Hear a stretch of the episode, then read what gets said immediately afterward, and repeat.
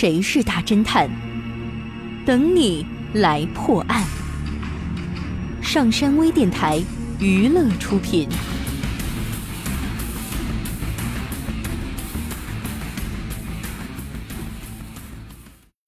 女盗梅姑盗取了一条黑珍珠项链后，匆忙的赶回家里。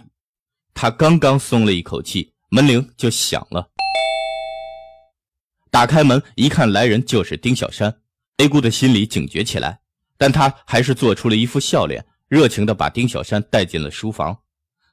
两个人在桌边坐下，桌子上摆了一个插满了红色郁金香的花瓶。此时，郁金香所有的花瓣都闭合着。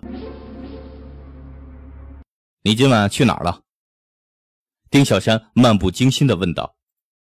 梅姑回答说：“我一直待在家呢。你来之前，我一直一个人在安静的看书。你看，就是这本书。”说着，指了指桌上的一本书。丁小山翻了一下书，又看了看周围，他发现郁金香不知道在什么时候花瓣全部都打开了。丁小山笑道：“你就别撒谎了，快把黑珍珠项链交出来吧。”你知道丁小山是如何拆穿梅姑的谎言的吗？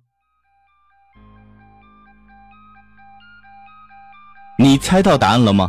想知道正确答案吗？请关注微信平台“上山之声”或 SS Radio，输入“花瓶”来查看你的答案对不对吧？